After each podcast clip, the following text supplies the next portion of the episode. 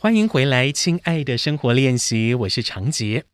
我们刚在三月底四月初欣赏完日本的浪漫樱花花海之后呢，紧接要迎接的就是夏季了。夏天最著名的花朵呢，就是薰衣草了哦。我们想象这个电视广告当中所看到的法国很有名的这个呃护肤产品品牌广告当中，南法的大片的薰衣草田，都会让我们觉得哎呦，好浪漫哦，好想出去玩哦。在今天的节目当中，我们就邀请到嘉丽丽旅行社的两位非常资深的领队跟旅游线控来跟大家分享。在北海道、南发。跟克斯啊，也就是克罗埃西亚跟斯洛维尼亚欣赏薰衣草花海的一些感受。今天我们就邀请到嘉丽丽旅行社的旅游线控林茂松，小松哥，小松哥你好，大家好，很开心能够又来参加这个节目，谢谢，谢谢小松哥。第二位来宾呢是嘉丽丽的领队李杰，你好，各位听众大家好，谢谢大家收听，那也很感谢这一次 IC 之音的邀请，因为。小松哥是专门负责日本线哦，哇，这个上次听小松哥分享日本赏樱的一些故事哦，跟一些赏樱的名所哦景点，真的是我自己也很有收获，我自己也笔记了许多名所。呃，李杰呢是专门走欧洲线的哦，对，是的，所以等一下就要为大家来介绍这个南法跟克斯的花海。在讲这个花海之前，我其实蛮想问两位哦，因为。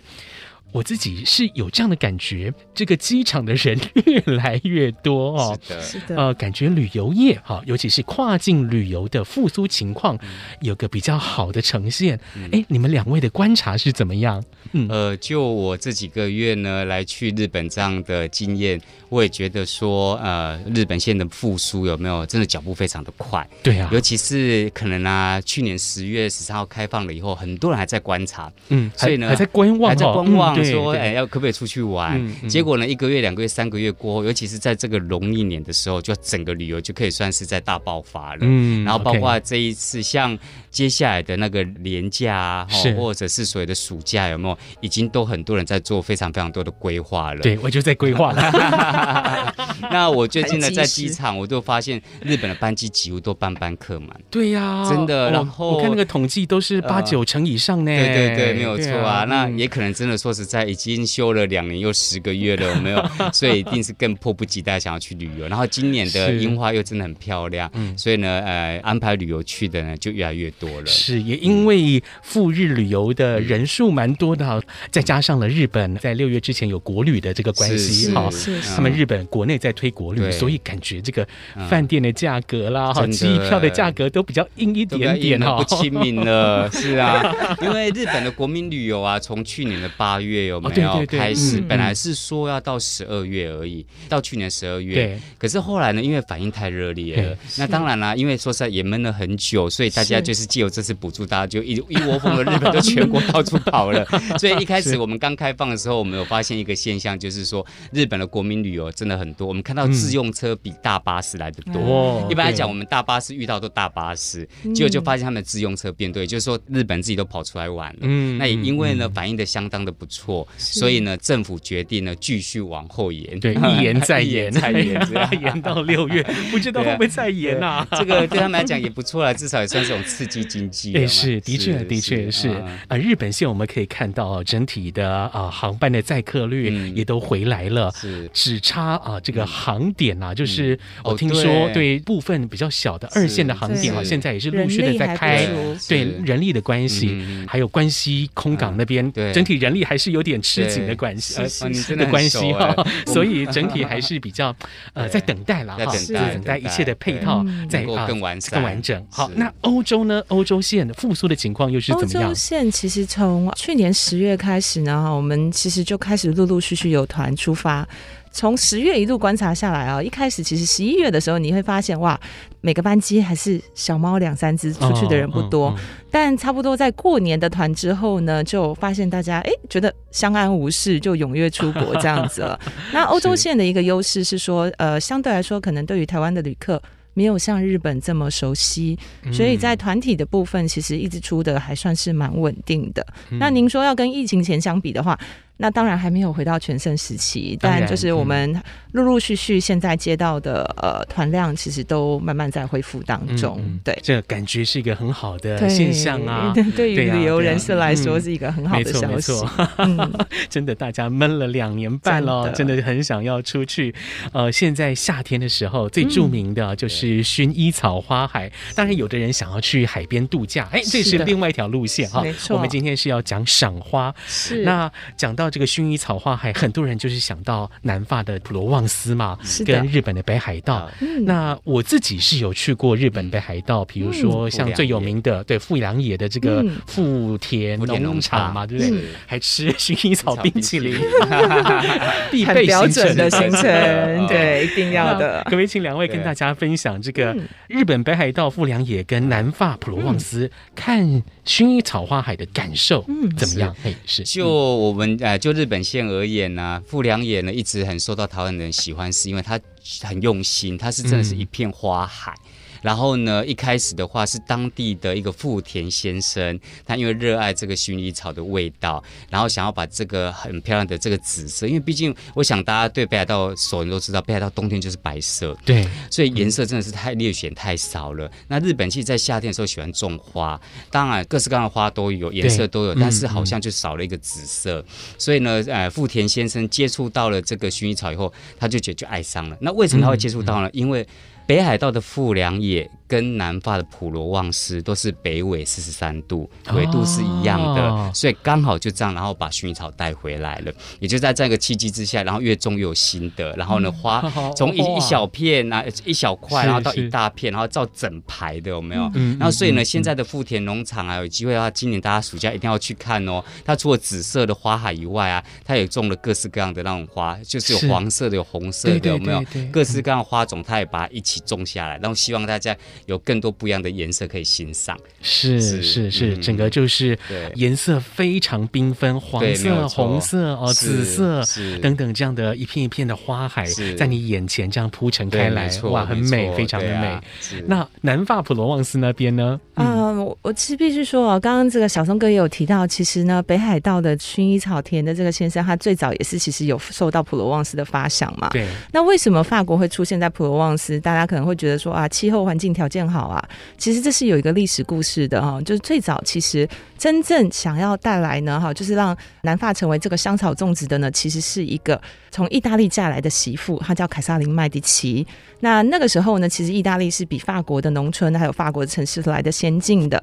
那佛罗伦斯一直都是一个制造皮革呢，好很出名的城市。但皮革城市是的，嗯嗯、那皮革在鞣制的过程中，因为它要大量使用氨，所以呢，制好的皮革会有一个臭臭的味道。嗯、那那他为了呢，哈希望呢，因为都是贵族戴在手上的时候，他希望呢，哈增加这个香氛的气味在里面，让这个皮革制品变得相当的宜人。所以那个时候呢，哈才找到说，哎，在法国的南部这边有非常适宜的天气，还有再来呢，哈种植薰衣草的地方，它的排水性要很好，因为它很怕积水。所以就找到呢普罗旺斯这个区域呢，哈，开始种植。那所以说是有一个这样的一个历史传统啊。那以南法来说呢，哈，其实比较容易看得到薰衣草的地方呢，哈，当然最出名的就是赛农克修道院。除了看到花海之外呢，哈，后面是这个十三、十四世纪的落成的这个石灰岩哈建成的这个灰白色的修道院作为背景。会跟其他国家看到这个薰衣草田一般的农家景致也会比较不一样，对，而且它更有一个历史的一个故事包装在里面，这样子。对，是我看到相关的一些照片啊，在这个紫色的花海后面啊，就是一个棕色的山丘啊，上面又有一个古老的修道院。哇，天哪，真的好想一秒飞到那边。而且现在依然有僧侣在种植薰衣草哦。哇，对，所以这么几百年的时间，很棒的故事包装性在里面。是哇，所以在这两个地方完全是不一样的这个薰衣草景观。是的。那我们再跳到另外一个地方哦，因为克斯哦，我们简称克斯，就是克罗埃西亚跟斯洛维尼亚呃两个国家中间有个交界是伊斯特里亚半岛。是的，这个半岛上面也有薰衣草花海。是的。哎，那又是怎样的景观？可以跟大家描述一下吗？好的，没有问题。那在克罗埃西亚的部分，其实它就跟法国或者是跟日本比较不太一样了哦，因为它大部分其实是当地农家小农种植，好，嗯，所以它比较不容易出现像这种成片的这种比较具有商业观光性质的这样的一个花海。但呢，你可以看到它是比较散落型的，就更贴近当地的一个乡村风格。那我们呢，哈，其实在今年特别安排了两个秘密景点。啊，市场独家是怎么样？然后是的，我们呃有跟当地的这个专门种植这个薰衣草的农庄去合作。在那边呢，他会为我们准备像是薰衣草的这些制品啊，像精油啊、啊小饼干啊，嗯、啊，甚至一些甜点啊，这个除虫包啊，好，让我们去那边试做试玩这样子。啊、嗯哦，有 DIY 的行程。对对对对对，嗯、没错没错。哦、所以其实来到这一些薰衣草花海非常有名的地方，那也可以买到相关的制品啊，对不对？哦，像是精油哈，是的，哎，肥皂哈。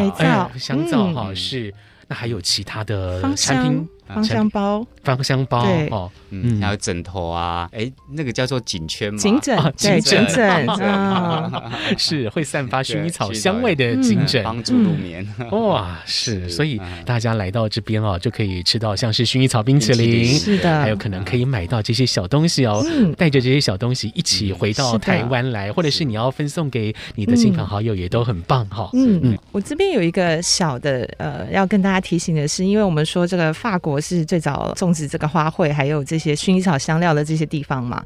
可能在其他的国家比较没有，就是法国这边他们其实有分哦，薰衣草的品种是有分的。哦、的确，薰衣草有很多种品种，对，没错。嗯、那一般在我们在精油使用或用在肌肤上的，它有一个叫做真正的薰衣草，对哦，它是要必须要种植在海拔八百米以上的高山的薰衣草，采收蒸馏做出来的精油才适合涂抹在肌肤上。嗯、那一般还有另外一个就是种植在呢海拔六百米以下的，我们把它品种称作叫做醒目薰衣草。嗯，那它的那个薰衣草啊的那个花卉呢，它是比较偏灰蓝色的。嗯，那它就适合用在一般的，就像拿来做枕头啊、香包啊、驱虫啊。就是熏香啊之类的，就不太适合在身体上涂抹。OK，是是，因为每一种薰衣草淬炼出来的精油，它的成分比例哈，其实还是不太一样的，没错没错，有不同的用途。对，所以今天呢，为大家介绍的就是这个薰衣草花海行程。等一下广告之后呢，我们再来看这些行程里面，除了花海之外，还有哪一些亮点？稍待一下，马上回来。Say I can, say I can, 有 I see，这奇迹会出现。I see 九七。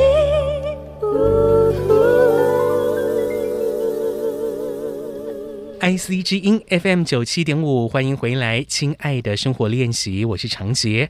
今天我们在节目当中邀请到嘉丽丽旅行社的旅游线控林茂松小松哥，还有嘉丽丽的领队李杰，我们请到两位达人哦，来到节目当中跟大家介绍在日本，在南法跟克斯啊，也就是克罗埃西亚斯洛维尼亚这边的薰衣草花海。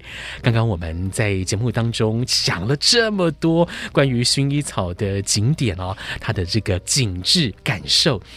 不知道是不是你也跟我一样很想飞过去那边了呢？呃，我自己是非常想要去南法了哈，嗯、因为地中海型气候嘛哈，是，一个宜人的，嗯、然后又是充满阳光的，还有浪漫氛围的 哈，又有古迹的一个地方，是，是，是。非常适合旅游的哈。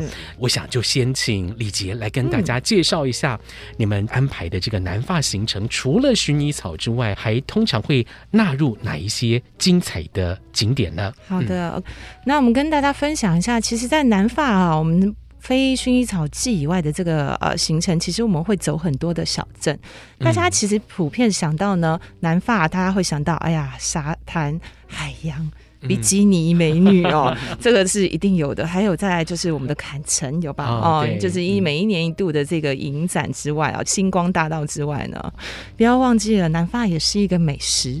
充满了美食的地方，嗯、是那跟巴黎不太一样的是，当然我们到巴黎去，我们的行程最终都会走到巴黎，我们会带各位去体验很多呢好经典的这个北法的美食。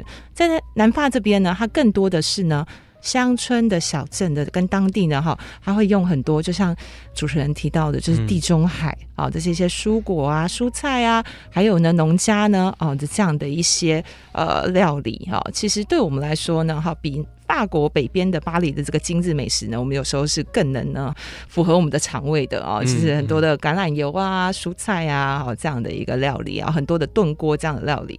那法国的这个景点呢，哈，可以说是非常多。那我们也特别呢，哈，在这次夏天版的南法行程里面呢，我们再加回波尔多的酒庄哇哦，所以我们会带各位到波尔多 啊一家非常有名的酒庄，带各位去。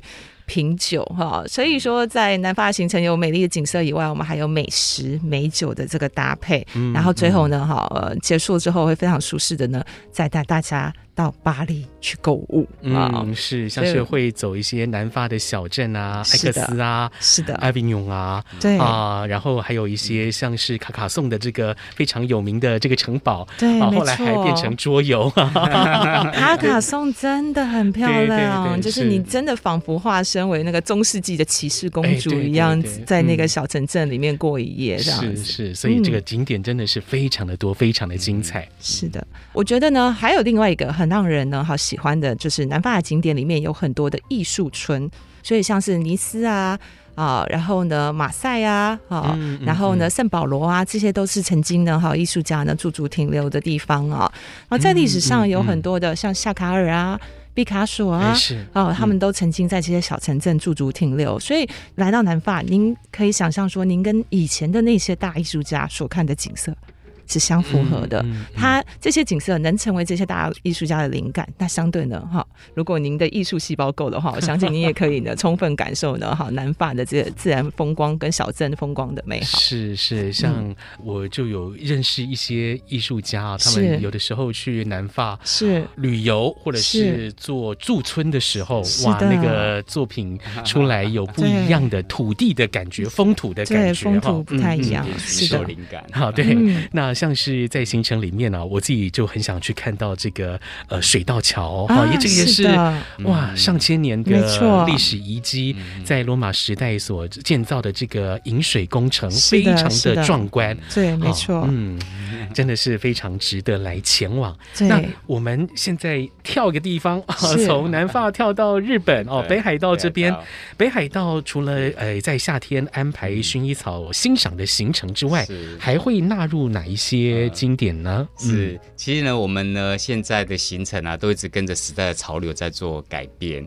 像啊，在最近啊，有一部非常红的这个日剧啊，就叫做《初恋》。嗯，对啊，很红，非常红。对啊，宇多田光的这首歌又重新再被拿出来唱了哈。然后呢，呃，没想到能够吸引到这么多时下年轻人来看这部日剧。那最红的就是小樽，其实小樽很多人都去过了哈。嗯、小樽的运河啊，对，小樽的浪漫的氛围，包括玻璃。艺术品很多人都喜欢，那如何跟市场做个区别呢？我们刚好因应这一个日剧呢，所以我们带大家去那附近的一个叫天果山的缆车啊。日本人呢很好哎，很特别，就是他们总是喜欢登高一望，比如说坐摩天轮，比如说去展望台，又或者是那个呃去什么某个大楼的最顶楼，他们总觉得说能够登高就是最幸福的时候，因为在以前的时代，人要往上走是不容易的嘛，哈。嗯。那刚好在这边搞一个天果山的缆车，可以去。俯瞰这整个小樽跟这个札幌的夜景，那也因为在这部日剧里面出现了，所以大家都要去追求。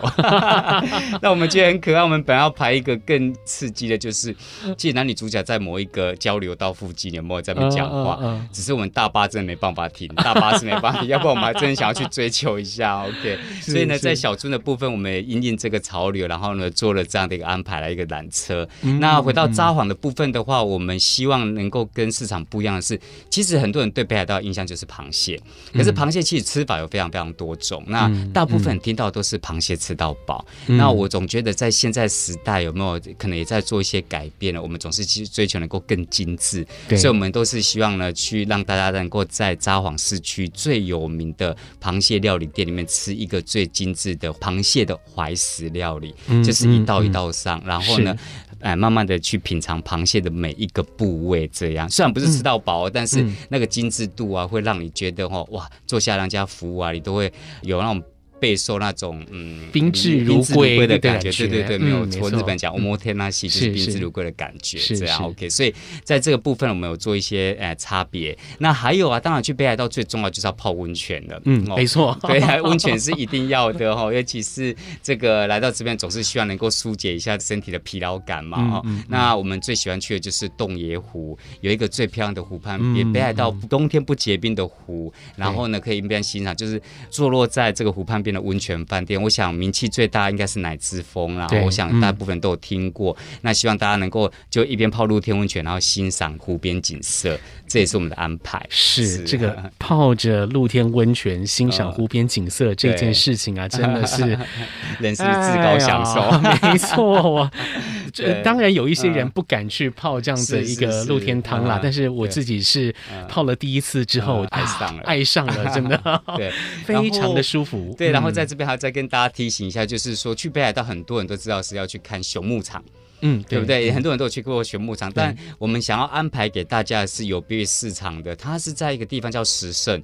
对很多贵宾来讲，对石胜印象就是红豆，对。石胜红豆面包嘛。那石胜其实呢，那边有一个很可爱的熊牧场，他们的呃农家很用心哦，他做木栈道架高，然后你走在上面的木栈道看下面的熊，这样，然后等于说你跟他之间的距离好像似乎又被拉近了，因为以前我们在看熊都是他就就围起来，然后在下面嘛，然后我们从上面看下去这样没有。可是如果你走在木栈道的话，你好像就觉得熊就在你的附近，可是因为你在上面，它在下面，也不会有安全上的顾虑，这样，所以我觉得这也是有别市场上我们想要给大家的。对，那当然去到那边呢，一定要吃的就是哈密瓜啦。当然，其实很多人都知道，想夏天去富良野啊，除了看薰衣草以外。最重要就是吃哈密瓜，可是其实我好想跟大家讲哦，去薰衣草那边的话，一定要记得还要再吃的就是玉米。哦，玉米也是它的农产之一，而且很特别，是它的玉米都很甜，非常的非常非常甜，绝对会让你印象深刻。是这个，哎，讲到 讲到这个北海道的哈密瓜，我都要流口水了。我就想到我先前就是去 富田农场那边哈，看完花海就在吃冰啊，吃哈密瓜的那个感觉啊，一时回忆涌上来。上来了，好，这个是在北海道的行程啊，因为现在啊，其实赴日的人数也蛮多了，大家可能呃先前有去过日本的其他景点，那市面上推出北海道行程的旅行社又非常多，所以要做出一些市场的区隔，要差异化嘛哦，所以像嘉丽丽在这方面就有蛮多的考量，希望说让大家在造访北海道的时候不会忘了这些经典的行程，但同时也跟别人的行程哈有不一样的感受跟体验。是，那接下来我们再跳哈，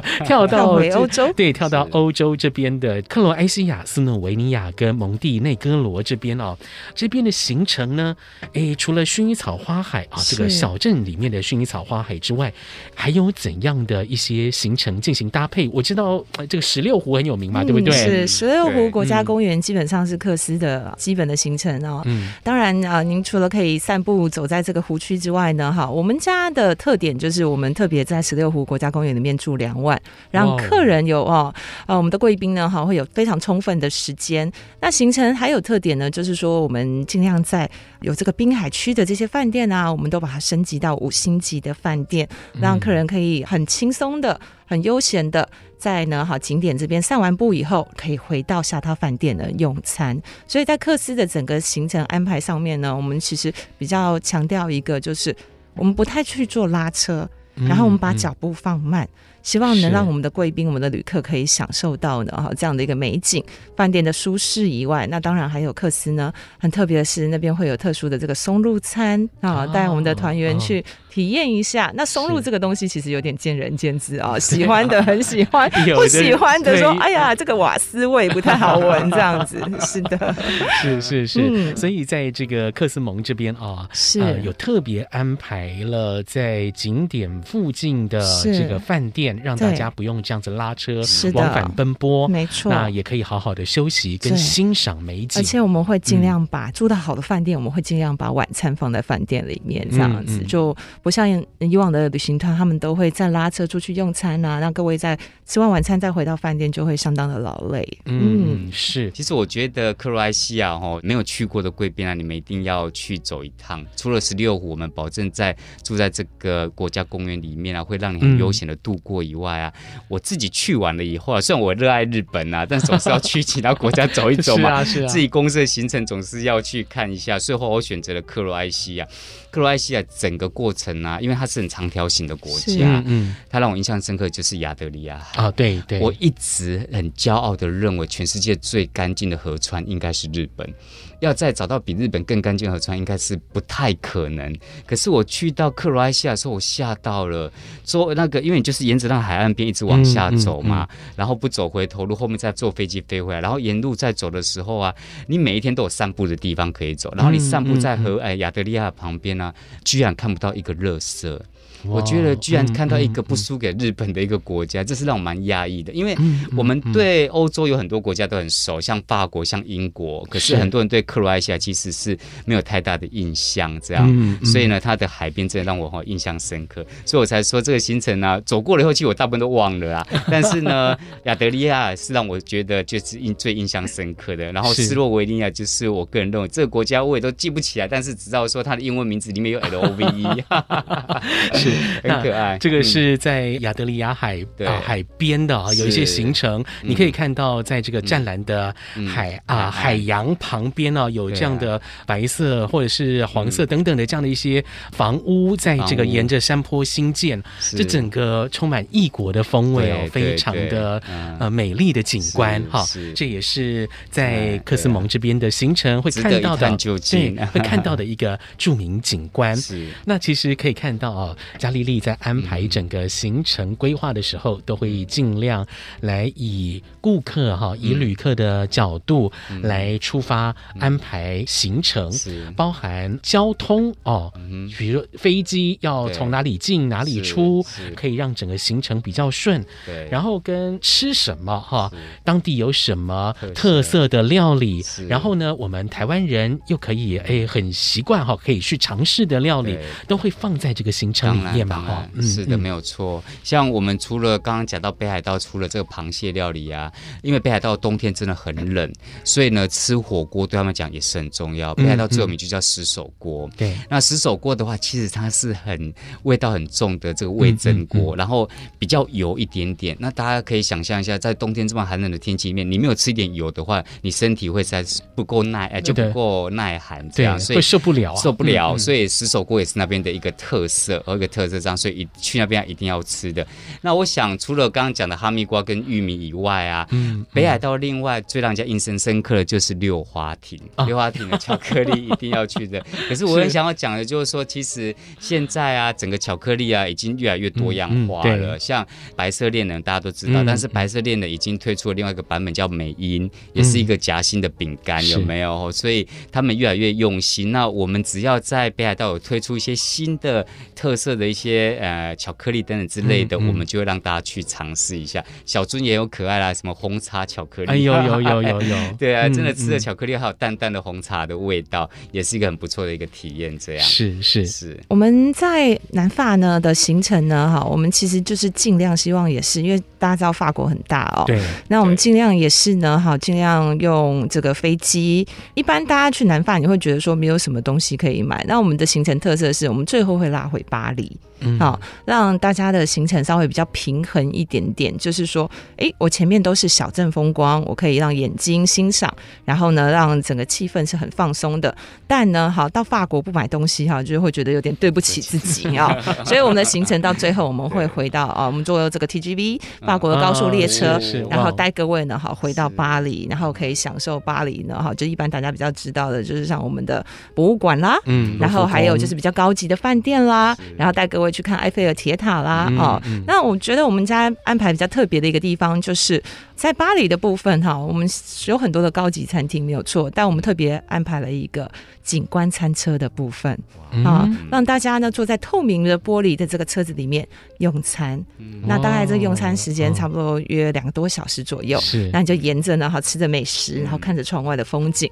那它最后呢会在埃菲尔铁塔，在整点闪灯之下的气氛 非常浪漫的结束。那如果是这个，当然了，我们很多团员都是蜜月，已经求过婚了，不然在那个 氛围点下车哇，把那个戒指拿出来，我相信女人都很难拒绝，一定会点头。对，是的。那嗯，克斯的部分呢，我们其实尽量安排就是比较少的一个车程。